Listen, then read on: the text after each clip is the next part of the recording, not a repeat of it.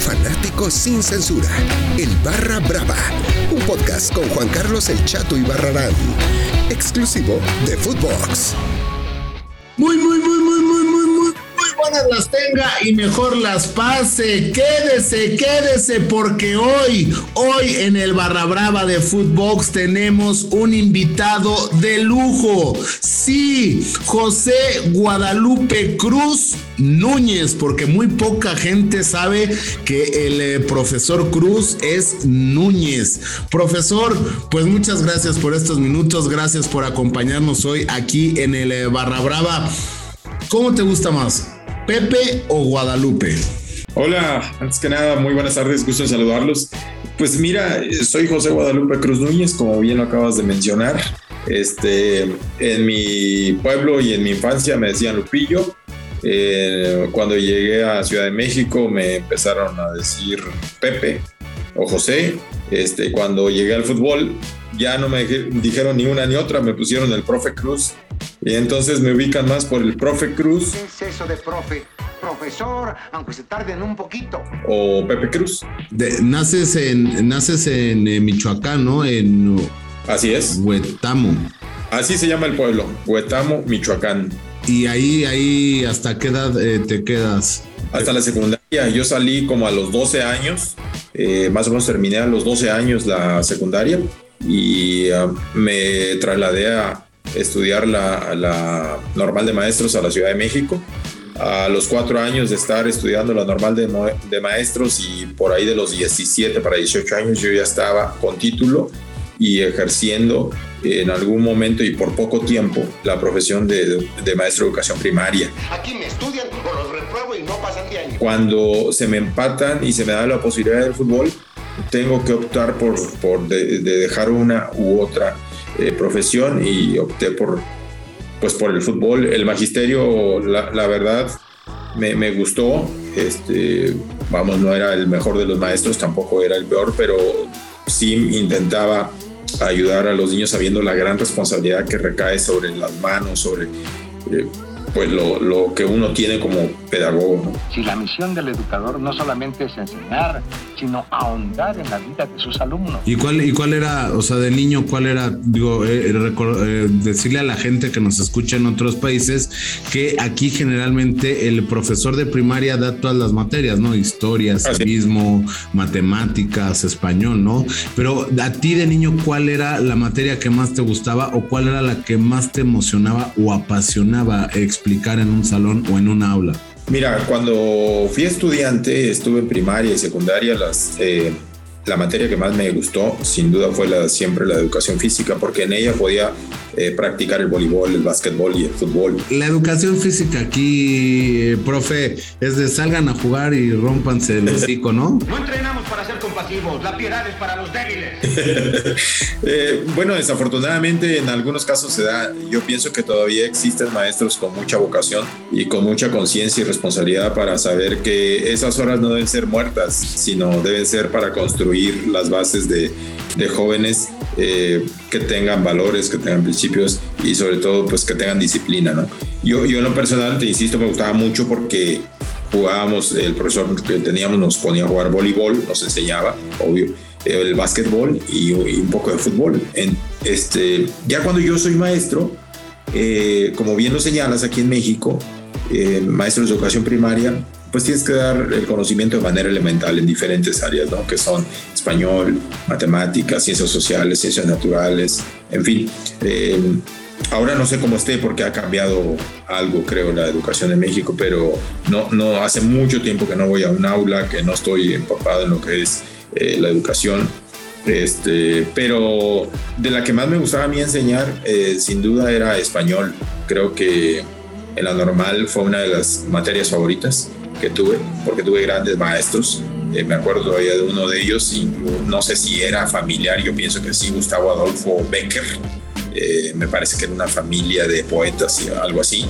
Y esa, esa clase realmente me, me gustó mucho. Él era un tipo con mucha personalidad, con mucha presencia, pero este, en realidad nos dejó un gran legado de conocimientos. Creo que esa fue la mejor. Y, de ahí viene el apodo del profe Cruz, ¿no? Digo, porque eh, está también el profe Mesa, que él nunca ha sabido, o sea, y él lo platica, ¿no? Dice, yo no sé por qué me dicen profe si ni la primaria acabé, ¿no? Pero eh, eh, tu apodo sí viene por, por tu carrera de maestro. Sí, así es. Sí, sí, sí, porque soy maestro de educación primaria y porque en algún momento, te vuelvo a insistir, ejercí.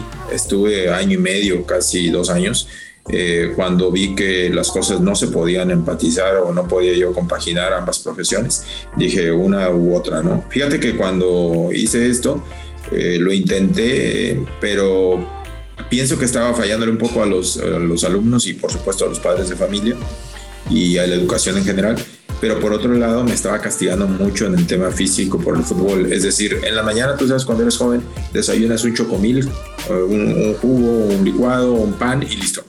Y cuando eso sucedió, mi, mi, comida fuerte, fuerte era la hora del recreo en la escuela. Yo ejercía por la tarde, entonces era como a las 4 o 4 y media de la tarde en el recreo que comía. Y luego mi, mi, mi, alimento más fuerte era la cena, como a las 9 de la noche, y estaba todo al revés. Cuando eres joven lo puedes soportar, pero ¿por cuánto tiempo? Entonces al año y medio decido dejar la docencia y dedicarme de, pleno, de, de, de plano ya al fútbol. ¿Y en qué momento llegas al Atlante, no? O sea, ¿cómo, cómo llegas? Eh, ¿Quién te dice, oye, pues a lo mejor hay que dejar el español y las matemáticas y pegarle a, la pelota? Fíjate que esa decisión solo me correspondió a mí. Sí tuve a mis hermanos que siempre les ha gustado el deporte, eh, que me orientaban y me aconsejaban. Eh, uno de ellos sobre todo porque éramos inclusive compañeros de, de profesión en, la, una escuela ahí por Santa Marta, Marta Catitla. Y lo que sucedió fue algo raro. Yo no iba realmente con intención de quedarme en el fútbol en fuerzas básicas, pero um, una persona que sí venía con esa intención de ser futbolista profesional, este, yo la moví un poco porque no se sabía mover en la ciudad y yo la conocí un poco y la moví y lo moví a él. En una de esas movidas, como a los tres o cuatro días que lo llevo, me dice el profe, de fuerzas básicas, oye, ¿tú no te gusta el fútbol o qué? ¿Por qué no te traes tus zapatos? Y le dije, sí, sí me gusta. Y le agradecí y al otro día llegué con mis zapatos. A los tres meses me estaba pidiendo mis papeles y ya estaba yo registrado para, para jugar ahí. Cuando eh, veo esa oportunidad, pues pensé que era como, eh, como cumplir un sueño, pero de jóvenes, de llegar nada más a las fuerzas básicas. Y cuando venden el Coyotes Nesa, que es donde yo debuto, digo, pues se acabó todo, ¿no? Porque nos dijeron, se va a vender el equipo y, listo, a ver cómo, qué sucede. En ese entonces llegó Rafa Puente y Ricardo Lavolpe para hacer dupla en el Atlante y se fusionaron Atlante, Coyotes Nesa y el Cuautla de segunda división. Todos pertenecían al mismo grupo de Toño García y de ahí se, hizo un selectivo. Nosotros, y te hablo de nosotros en lo personal, eh, tuvimos la oportunidad de ser parte de ese eh, selectivo porque había una regla que se eh, necesitaba tener a tres menores de 20 años y ahí cumplíamos con ese requisito. Así que fui uno de los, de los afortunados. ahí coincidí, en esos tres estaba también, después cuando yo fue al Atlante, Félix Fernández y... Um, y estaba también el, este, el hijo de Ángel Fernández, Ali Fernández. Ahí éramos los tres menores de, edad, este, pero sí la decisión al final de, dejar la docencia e irme por el fútbol fue absolutamente mío. Y, prácticamente, pues ahí, eh, digo, no, no, no, no existían los sueldos que existen hoy en día, ¿no? O sea, no, no hombre, olvídate. No, no, no, no, no, ni, ni imaginar. El profe Cruz no llegaba en un carrazo, sino pues todavía, pues a tu edad y todo eso, llegaban en, pues todavía en camión, ¿no? Y, en mesa y todo eso, ¿no? Sí, eh, era moverte no en uno, en dos, tres, a veces hasta cuatro camiones, peceras, peceros, ya sabes cómo era antes. Y los sueldos ni, ni, ni pensarlo, ni soñarlo. Yo estaba en otra burbuja porque estábamos en fuerzas básicas y tuvimos una eh, gran camada ahí de compañeros y amigos eh, que todos ellos tuvieron la fortuna y la oportunidad, igual que un servidor, de, de tener alguna experiencia. Algunos llegamos a primera división, otros se quedaron en el camino, pero en ese entonces no era para nosotros lo importante la, la, cuestión monetaria, el dinero. Lo importante era cumplir con un sueño y por cada partido que jugábamos o por cada división que íbamos alcanzando, pues era muy, muy... Uh, el, el, orgullo de la familia, ver la satisfacción personal, era lo que imperaba. Después, eh, obvio, nos enteramos que había otro tipo de sueldos y eso, pero yo cuando estuve en reserva profesional, ¿te acuerdas? Antes había reserva profesional, eh, eran sueldos tipo beca, más bien era como un apoyo para los transportes. ¿Y, quién, o sea, quién era tu técnico en el Atlante? ¿Quién es al que más recuerdas? Bueno, de inicio en el Atlante, los, mis técnicos fueron Rafa Puente y Ricardo Lavolpe. Este, obviamente los recuerdo a ambos con mucha gratitud, con mucho cariño, porque me trataron bastante bien, me enseñaron muchas cosas. Eh, gracias a ellos y a otros que tuve, hoy soy lo que soy.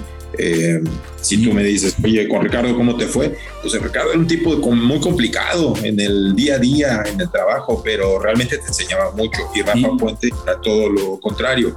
Y hoy, y hoy que están en la tele y cuando estás dirigiendo te tiran, ¿qué les dices? Oye, no chingues, ¿no? ¿No? No, no, no, no.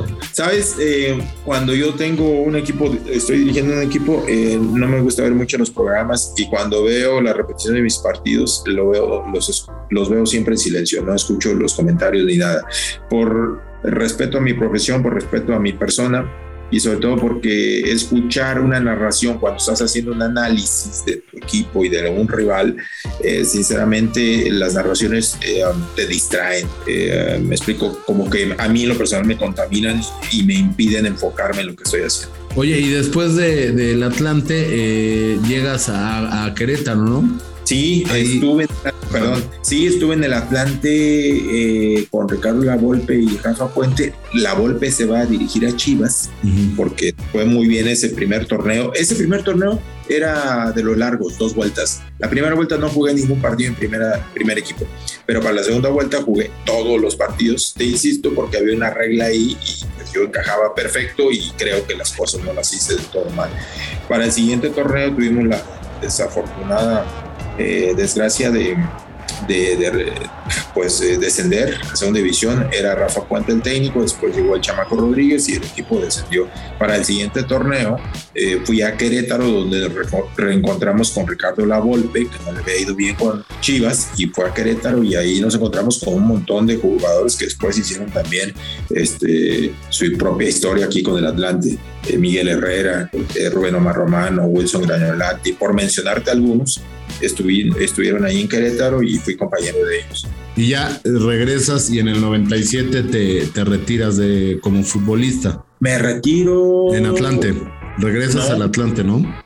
Sí, después de Querétaro un año regreso al Atlante. Estoy hasta el 98, me parece, si no me equivoco, y en el 99 intento todavía jugar. Yo ya tenía algunas operaciones, eh, una operación realmente y un poco complicada de columna, dos hernias en lumbares. Entonces intento jugar en la primera, que era eh, en el Irapuato. Y la verdad que ya no me permitía mi físico para jugar. Entonces yo me retiro finales del 99 más o menos. En Irapuato. En Irapuato, sí.